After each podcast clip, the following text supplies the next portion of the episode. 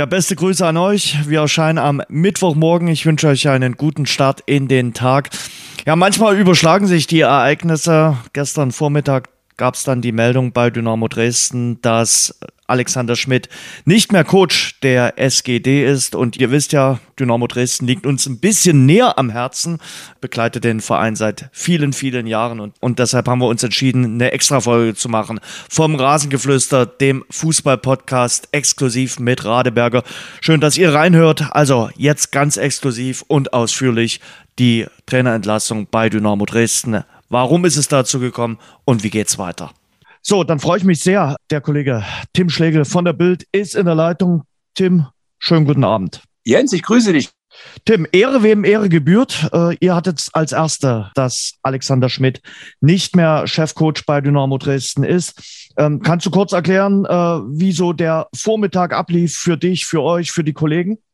Ja, das kann ich machen. Das mache ich sogar sehr gern, weil da gebe ich das Lob nämlich tatsächlich weiter an unseren Fotografen Olaf Rentsch. Wir wussten natürlich äh, spätestens nach der Niederlage gegen Darmstadt hier brennt es lichterloh und hier könnte durchaus was passieren.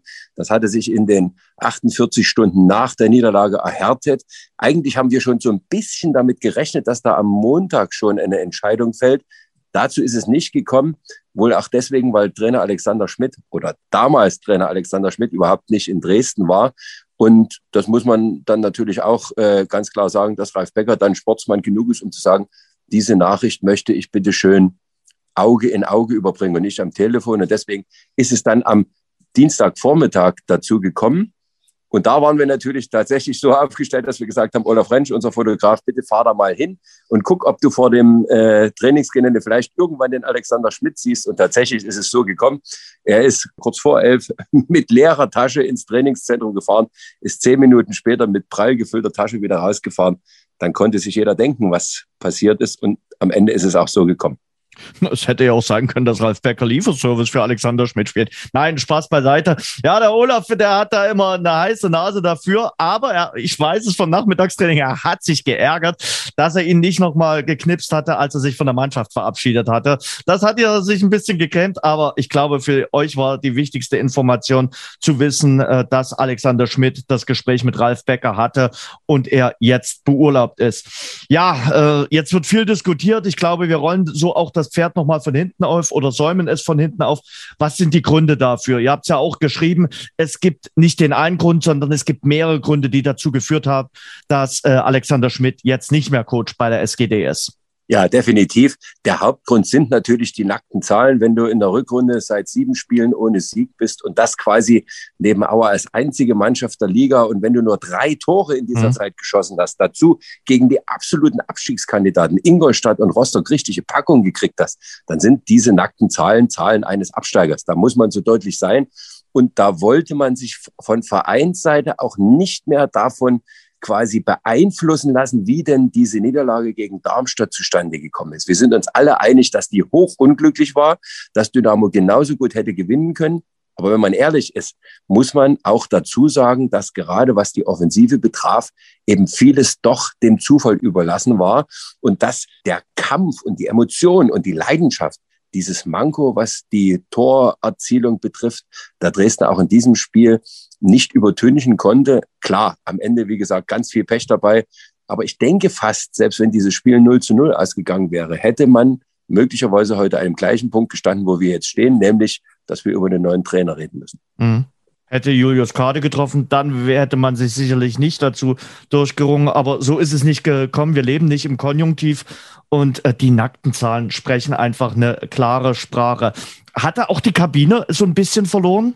Ich glaube ja wenn man so ganz vorsichtig reingehört hat, man muss da ja mal ein bisschen vorsichtig mhm. sein. Natürlich wird es in jeder Kabine, äh, bei jeder Profimannschaft Spieler geben, die unzufrieden sind. Das sind dann meistens die, die nicht genug spielen. Mhm. Aber es gab tatsächlich auch aus diesem Umfeld Anzeichen, dass da das Zwischenmenschliche ein bisschen gelitten hat, dass man sich da vielleicht zu sehr darauf beschränkt hat, äh, mit den Spielern klarzukommen, die im Moment die wichtigen sind, die im Moment spielen aber wir wissen alle, dass genau das Zünglein an der Waage meistens die sind, die dann auf ihren Einsatz lauern und die dann plötzlich äh, zum Zuge kommen, weil sie es müssen, weil andere ausfallen. Das beste Beispiel ist eigentlich ähm, Sportskamerad Mitrioschkin, der das in meinen Augen sehr, sehr gut gemacht hat, der da nie geklagt hat, der jetzt aber Leistung bringt.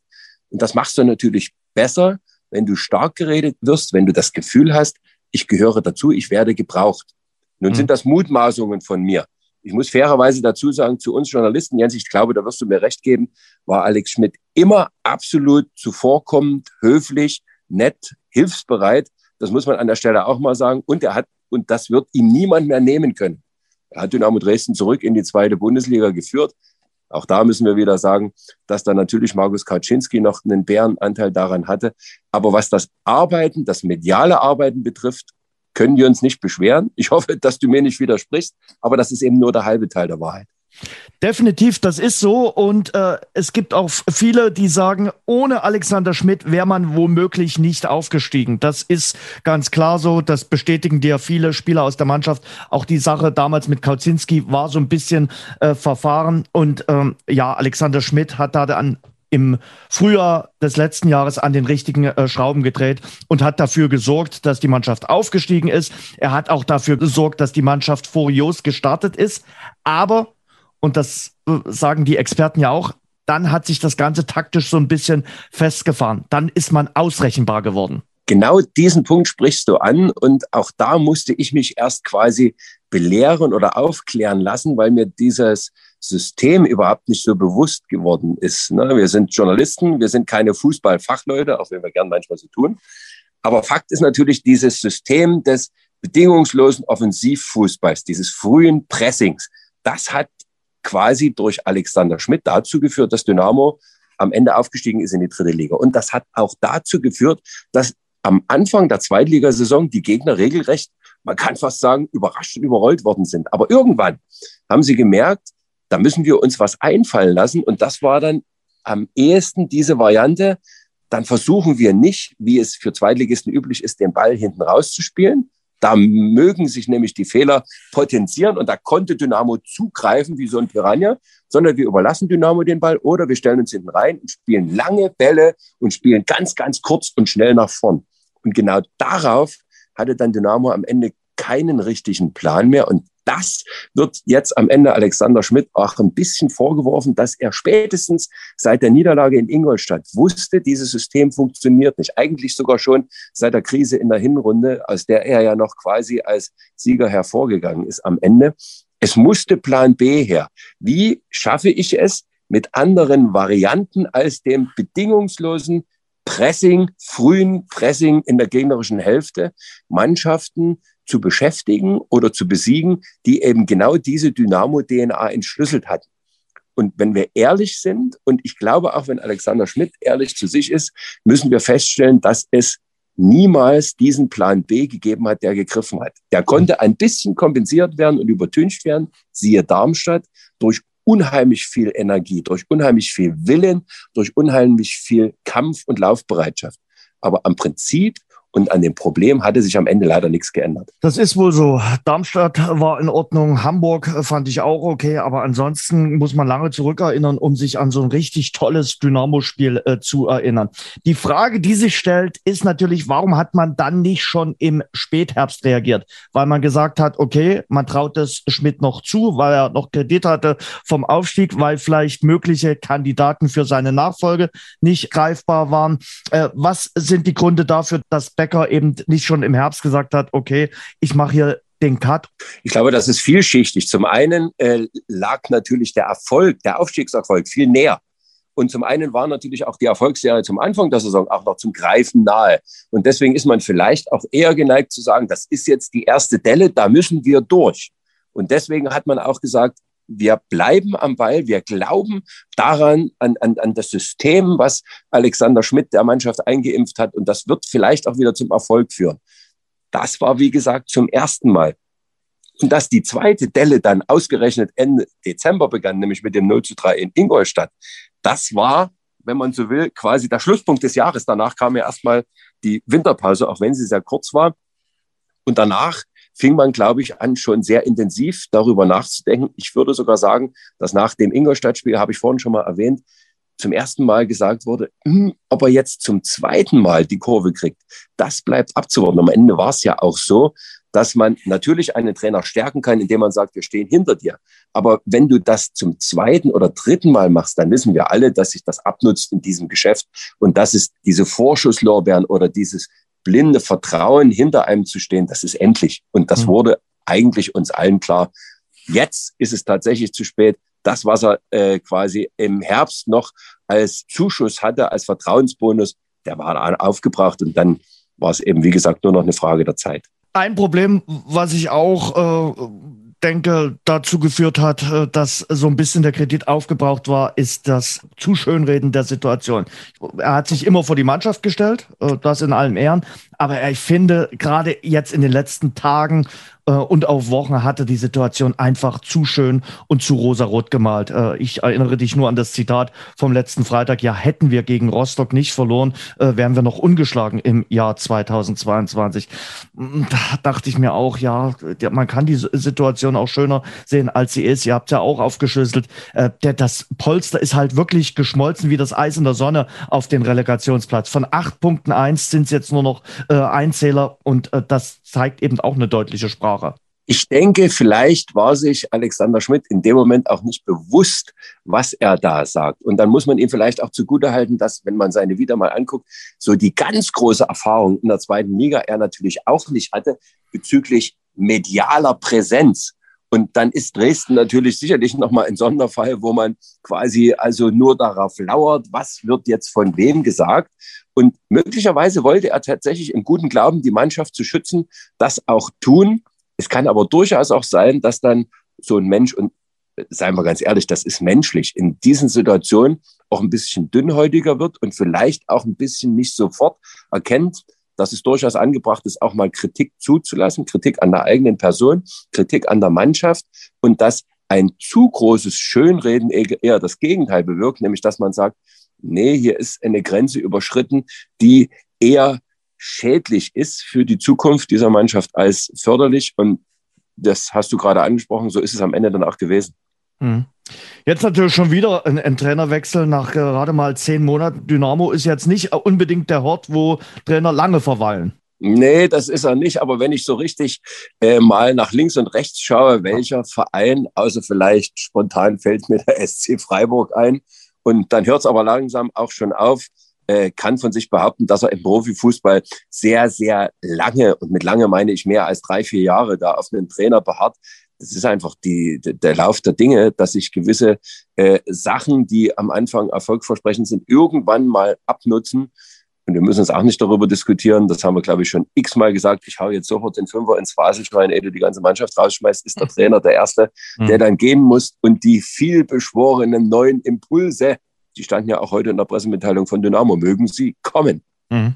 Ralf Becker hat sich in der Pressemitteilung geäußert. Ich hätte mir eigentlich auch gewünscht, dass äh, jemand dann nochmal vor ein Mikrofon tritt.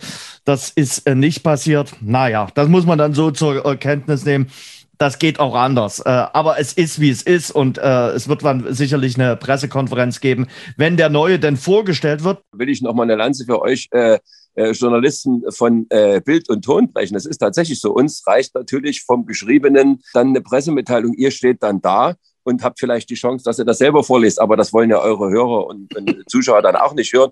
Von daher ist es tatsächlich so, das hätte allen gut getan, wenn man da noch mal ganz kurz gesagt hätte, jetzt äh, fangen wir mal den O-Ton an. Weil eins ist auch wichtig, das ist ja genau das, was bei Dynamo gerade kritisiert wird. Dann sollten wir Journalisten vielleicht mit gutem Beispiel vorangehen und uns einfach mal einig darüber sein, dass es am besten ist, wenn wir an einem Strang ziehen. Ohne dass wir da jemandem jetzt bewusst schaden wollen oder nicht. Überhaupt nicht. Genau, es, es geht einfach, einfach eigentlich nur darum, dass man äh, sagt, okay, in guten wie in schlechten Zeiten. Und äh, na klar ist die Situation bei Dynamo Dresden momentan keine schöne und da macht es auch nicht viel Spaß, vor ein Mikrofon zu treten. Aber äh, ja, wie gesagt, fünf Minuten durchs Stahlfeuer und dann die, äh, zwei, drei Fragen beantworten und dann ist die äh, Geschichte gegessen. Und äh, gerade an so einem Tag, ich habe das irgendwann mal auch ge gelernt, Krisenmanagement ist ganz, ganz wichtig, dass du agierst und nicht nur reagierst. Ich schiebe es jetzt einfach mal auf das, was ich über Alex Schmidt schon gesagt habe. Da ist vielleicht noch eine gewisse Unerfahrenheit, die gestehen wir diesem Verein mal zu. Mhm. Mögen sie mit ihren Aufgaben wachsen. Und ähm, es ist nicht unwahrscheinlich, Jens, dass wir in unserer beruflichen Laufbahn nochmal den einen oder anderen Dynamo-Trainer verabschieden und willkommen heißen müssen. Vielleicht läuft das dann schon ein bisschen anders. Wir werden es sehen. Der wievielte Trainer das jetzt heute gewesen ist? Du bist ja jetzt auch schon ein, zwei Monate bei Dynamo Dresden dabei ganz ehrlich, ich habe mal drüber nachgedacht. Ich habe es nicht nachgerechnet, hm. aber ich sag mal, in die 20, 25 dürfte es gehen. Ja. Wenn man das jetzt hochrechnet, das hast du ja schon angesprochen, so eine längere Halbwertszeit als ein bis maximal zwei Jahre dürften die wenigsten Trainer bei Dynamo gehabt haben. Mir fällt sofort Uwe Neuhaus ein, mir fällt Franke? natürlich sofort Christoph Franke ein. Dann hört es aber schon auf. Hm. Und äh, von daher wird sich das in diesem Bereich einpegeln. Das sorgt bei uns für eine gewisse Routine, was die Abläufe betrifft, aber nie für eine Routine, was den Fall an sich betrifft, mhm. weil jeder, jede Trainerentlassung, jede Trainerneuverpflichtung ist spannend für sich. Und das macht unseren Job ja eigentlich auch wieder so interessant. Und das sind so die Momente, wo man das auch wirklich merkt, weil man eben nicht die Routine Einzug halten lässt, sondern sich einfach selbst wissbegierig über den nächsten Tag freut, was wir da bringen. Bevor wir zum neuen kommen, noch eine Sache, der kann natürlich die Offensivproblematik jetzt nicht durch Handauflegen lösen. Also die Stürmerproblematik und die Ausrechenbarkeit dort vorne im Sturm, da ferner und sonst keiner. Das ist richtig und ganz ehrlich muss ich dir sagen, wie das gelöst werden soll, das ist mir im Moment auch ein bisschen unklar, inwieweit da eine taktische Verschiebung vielleicht helfen könnte, dass man also, und das hat ja selbst ähm, Alexander Schmidt schon gesagt, eine Balance findet zwischen Abwehr und Angriff, dass man vielleicht auch damit anfängt, dass so gewisse äh, Grundsatzdinge funktionieren, wie zum Beispiel das Kurzpassspiel oder eben das Standardproblem. Und da sind wir ja zumindest schon mit Patrick Weirer jetzt mal wieder einen Schritt weiter, denn das war zum ersten Mal wieder ansatzweise sowas wie Gefahr. Möchte ich auch äh, Oliver Battista Meyer unbedingt erwähnen, dass man das Gefühl hatte, da kann man was draus erzielen. Du wirst natürlich äh, die Stürmer nicht plötzlich zu Monstern machen und du wirst nicht plötzlich die Torflut äh, garantieren können. Aber was man im Training sicherlich probieren kann, ist, dass man über Standards gefährlicher wird. Und das ist ja ein probates Mittel. Ich glaube, die Liga-Werte sagen das eindeutig. Die Mannschaften, die da Probleme haben, aus dem Spiel heraus zu kommen, Sandhausen ist das beste Beispiel, die schaffen es eben über Standards, sich insofern über Wasser zu halten, dass sie da nach wie vor noch davon ausgehen können, dass sie sich retten können. Das wäre für mich ein Ansatzpunkt. Vielleicht ist es auch ein anderer, es, wie gesagt, mal mit personellen Veränderungen zu versuchen. Aber das sind jetzt alles Spekulationen, die würden wahrscheinlich zu weit führen. Am Ende muss er als allererstes, der neue Mann, die Mannschaft hinter sich kriegen und ihr das Gefühl geben, am Ende können wir es nur zusammen schaffen und vielleicht setzen wir einfach mal ein paar neue Reize und Impulse in der Hoffnung, dass sie dann funktionieren. Ob es funktioniert, das kannst du jetzt jeden Menschen dieser Welt hinsetzen. Diese Garantie gibt es keiner, für keinen dieser Welt und erst recht nicht bei Dynamo Dresden. Hm. Jetzt ist erstmal Feridon Sandi, der bisherige Co-Trainer, interimsmäßig verantwortlich. Er wird interimsmäßig dafür verantwortlich bleiben. Davon kannst du ausgehen, das stand ja relativ deutlich auch in der Pressemitteilung und äh, hilf mir, wie ihr mit den quasi mit dem Buschfunk umgegangen seid. Mhm. Wir sind da relativ progressiv äh, vorgegangen und haben den wahrscheinlichen Nachfolger dann auch schon vermeldet du sagst mir jetzt einfach, behalt ihn für dich oder haus raus, weil nee, er ist wahrscheinlich wir reden darüber. Ich würde dir mehrere Fragen dazu jetzt stellen zu Capretti. Also das äh, ist ja, ich glaube, ein offenes Geheimnis, dass der äh, jetzt quasi ganz, ganz oben steht äh, auf der Wunschliste. Und es die große Frage ist, macht er bereits Bremen oder wird er nach Bremen äh, vorgestellt? Da will ich vielleicht noch mal ein bisschen, kleines bisschen zurückgehen. Natürlich gab es mehrere Kandidaten, die da aufgeploppt sind. Man muss sich vielleicht auch angucken, was für eine Strategie fährt Dynamo, was für eine Strategie fährt Ralf Becker. Ich glaube am ehesten, dass es ein Trainer ist, der sehr gut mit jungen Leuten umgehen sollte, mhm. der nicht unbedingt den großen Namen hat, der taktisch versiert sein sollte. Wir wissen, Ralf Becker hat da äh, auch ja große Meriten aufzuweisen, was die Nachwuchsarbeit betrifft, gerade wenn ich an die Zeit beim VfB Stuttgart denke, was junge Leute betrifft die man nicht so auf dem Radar hat. Dafür hat er ein Händchen. Dafür brauchst du natürlich auch einen Trainer. Und deswegen waren wir schon der Meinung, dass er genau in diesen Sphären sucht, dass jetzt nicht unbedingt ein Trainer kommt, den alle hier in Dresden schon mal gehört haben, der vielleicht schon mal da war. Und selbst Uwe Neuhaus äh, war ja plötzlich da wieder im Gespräch. Mhm. Auch Uwe Rösler ist ein Kandidat, den ich hochinteressant finde. Es geht ja aber nicht um uns und es geht ja auch nicht um Affinität dem Verein gegenüber oder um die Liebe zum Osten oder zu Sachsen oder zu Dynamo Dresden, sondern es geht darum, was hält der Sportdirektor in diesem Moment mit seinen Visionen für die günstigste Variante. Und da finde ich, das ist meine persönliche Meinung, ist ein Capretti nicht unbedingt die falscheste und absurdeste Variante. Ich finde eher sogar ganz im Gegenteil. Wobei ich natürlich gleich dazu sage, wir brauchen uns bloß die sozialen Netzwerke anzugucken. Da ist natürlich sofort Gegenwind da. Da gibt's die verrücktesten äh, Beschreibungen und Begründungen dafür, dass das jetzt eigentlich ein ganz anderer sein müsste. Ich würde mir wünschen, egal wer es wird, und wir haben uns ja gerade darüber unterhalten, es ist relativ wahrscheinlich, dass es Capretti sein wird, dass man ihm zumindest offen gegenübertritt und sagt, okay, dann zeig mal, was du kannst, dass man ihm die Chance gibt zu zeigen, dass es durchaus jemand ist, der das Ruder rumreißen kann. Ich traue es ihm wirklich zu, ist aber nur eine persönliche Einschätzung von mir. Zwei Sachen dazu. Ich fand seine Spielweise natürlich äh, sehr, sehr mutig in der dritten Liga bei beiden Partien, äh, die wir mit Dynamo Dresden erlebt haben. Äh, sowohl hier in Dresden, äh, da hat zwar Dynamo dann gewonnen, aber das war ein, ein ganz starker Auftritt damals vom SC Verl, aber auch im, im Rückspiel dann, äh, was unentschieden ausgegangen ist. Ich glaube, da ist äh, Dynamo anschließend glücklich gewesen, dass sie den äh, Punkt geholt haben. Ähm, er, seine Amtszeit ist zu Ende gegangen. Verl ist im Abstiegskampf gewesen gewesen, aber er hatte ja schon im Winter gesagt, spätestens im Sommer hört er auf. Da die im Abstiegskampf waren, hat man sich dann entschieden, sich vorzeitig von ihm zu trennen. Er wollte den nächsten Schritt gehen. Sicherlich, äh, Dynamo Dresden ist der äh, nächste Schritt. Und ich kenne auch einige, die sagen, der Capretti, der sollte jetzt die Chance bekommen. Auch einige aus Dresden, das ist genau der richtige Mann. Es gibt aber einige, und da äh, hast du sicherlich recht, die sagen, der ist jung, der ist unerfahren, der kennt die zweite Liga nicht. Ja, und genau das ist im Prinzip das Problem, an dem sich die Geister scheiden. Und da bin ich jemand, der sagt, lass es ihn probieren. Mhm. Sicherlich gibt es da wieder Leute, die sagen, wir haben keine Zeit mehr zum Probieren, es muss funktionieren mhm. oder es funktioniert nicht. Klar, Dynamo wird wahrscheinlich in dieser Saison dann den Trainer nicht mehr wechseln.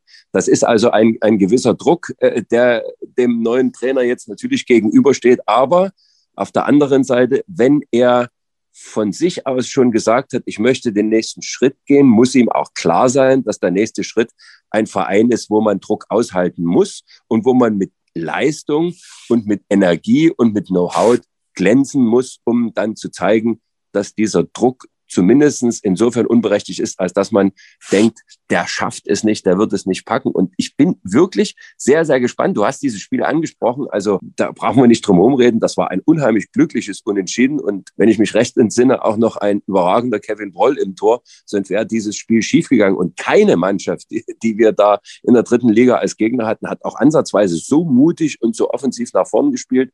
Wir sind uns alle darüber einig, das ist eine Liga tiefer. Und wir gehen jetzt mal davon aus, dass er eben nicht nur diese Spielweise hat, sondern auch Plan B in der Tasche und dass er da eben mit den entsprechenden Spielermaterialien auch Nuancen verändern kann.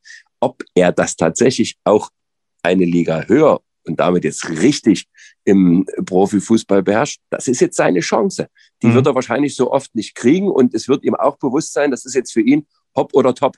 Mhm. Ergreift er diese Chance und nutzt er sie, kann er sich mal einen ganz großen Namen machen. Ich sage jetzt einfach mal hier Domenico Tedesco, auch ein, ein, ein, ein Trainer, den äh, Ralf Becker aus dem Nichts geholt hat. Der hat zuvor bei Daimler irgendwo äh, im, als Ingenieur gearbeitet, hatte nie die, die große Fußballerfahrung. Was aus ihm geworden ist, wissen wir. Warum soll das auch nicht äh, einem Herrn Capretti gelingen, der durchaus nachgewiesen hat, dass er, was die Trainertätigkeit betrifft, Talent hat. Und irgendwann muss jeder mal den nächsten Schritt gehen. Warum nicht jetzt bei Dynamo, auch wenn die Situation natürlich nicht gerade die einfachste ist.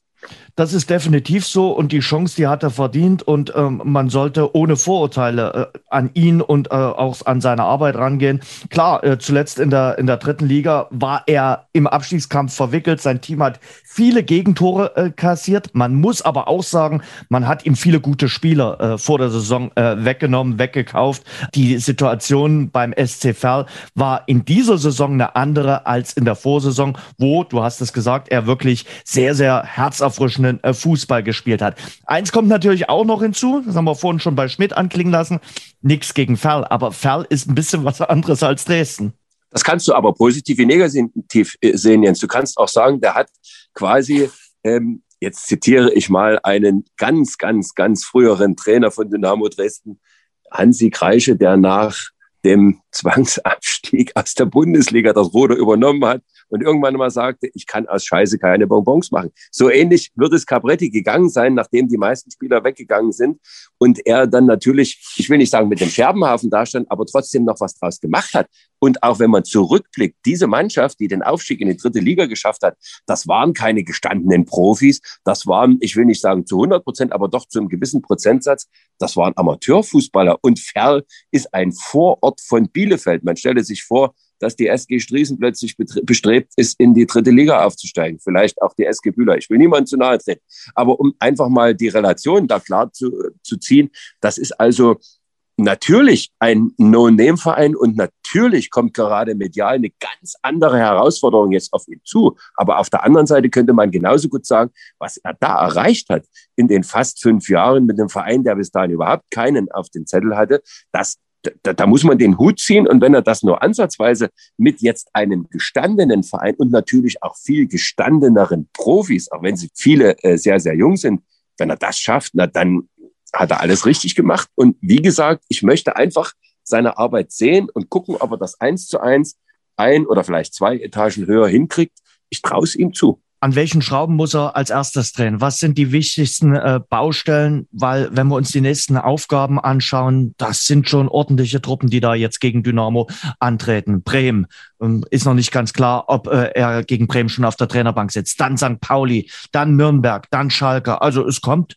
knüppeldick für die SGD. Naja, er muss in erster Linie einschaffen, dass also das, was ja von Alexander Schmidt immer wieder beschworen wurde, dass es tatsächlich eine Einheit ist, die da unten in der Kabine sitzt. Da konnte man zumindestens, wenn man ein bisschen genauer hingehört hat, schon den einen oder anderen Zweifel haben.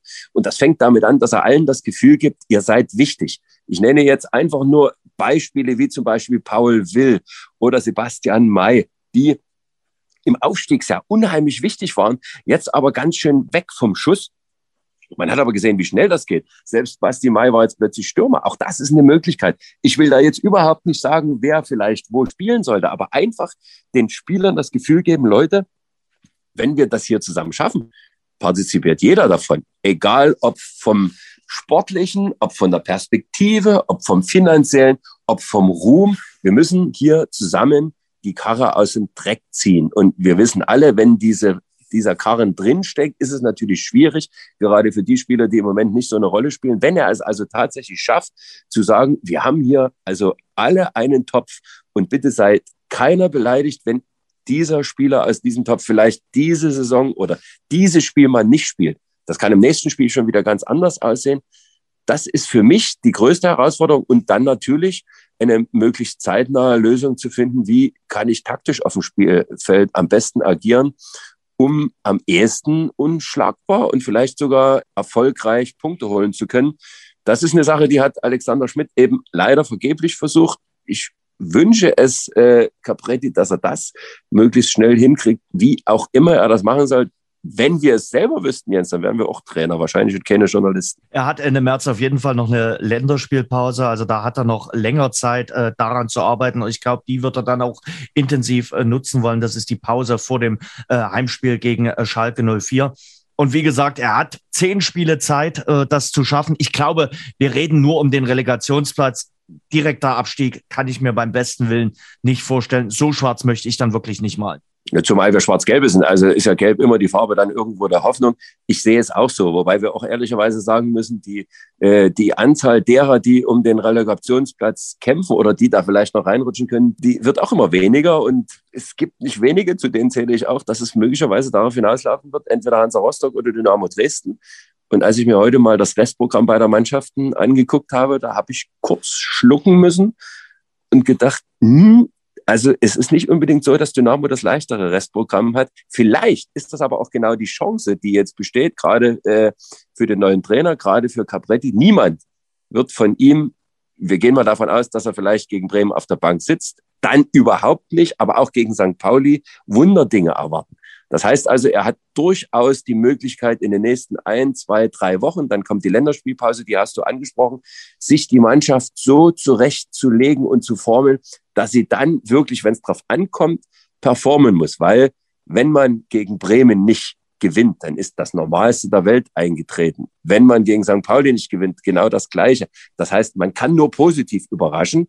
Man muss aber dann, wenn die letzten entscheidenden Gegner kommen, fit sein. Und das muss das Ziel sein. Und vielleicht wird genau der Nachteil, dass es jetzt also bitter, knallhart kommt, noch zum Vorteil, weil man sich da im Prinzip einspielen kann und nichts zu verlieren hat. Zwei Sachen noch. Ähm, Adrian Fein, äh, den hat man in der Winterpause geholt, geliehen. Ähm, da frage ich mich, boah, funktioniert das noch irgendwie oder äh, war das ein Schuss in die falsche Richtung? Weil zehn Spiele sind noch, aber er hat ja bislang noch nicht eine Minute gespielt in der zweiten Bundesliga. Der Ex-Trainer, muss man ja jetzt sagen, der Ex-Trainer Alexander Schmidt hat gesagt, Adrian Fein hilft uns selbst in drei, vier Spielen äh, weiter. Aber äh, man fragt sich natürlich schon, was diese Laie so richtig sollte. Ja, wobei man da natürlich vielleicht auch ein bisschen tiefer gucken müsste inwieweit ist es denn schon sicher, dass die Leihe zum Saisonende endet? Das ist für mich äh, persönlich die Frage. Bis jetzt heißt es so, er ist bis zum Saisonende ausgeliehen. Dann ist deine Frage völlig berechtigt.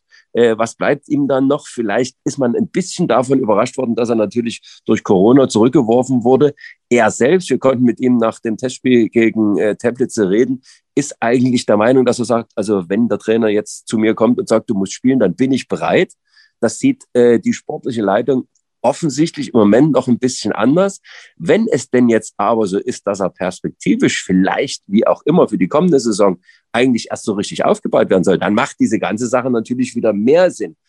Dafür würde sprechen, dass er sich jetzt, und das hat er uns gegenüber auch geäußert, eine neue eigene Wohnung gesucht hat. Wer macht das schon, wenn er weiß, dass er im Mai wieder weg ist? Dann gehe ich für fünf Monate in, ins Hotel oder in ein Apartment, aber suche mir keine eigene Wohnung ja, ich gebe dir recht, das sind jetzt wieder typische Spekulationen der Bildzeitung, aber da ist ja immer irgendwas dran.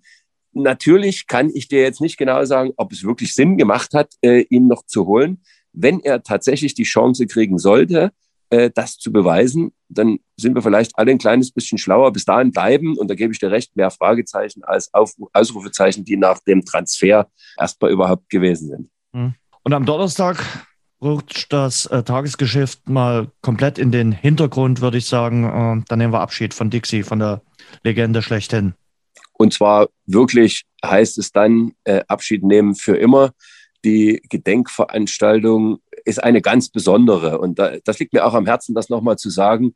Äh, die wird sehr emotional. Natürlich äh, ist es jetzt ein bisschen schwierig, den Fokus darauf zu richten. Jetzt gibt's die Trainerentlassung, jetzt gibt's die kritische Situation bei Dynamo.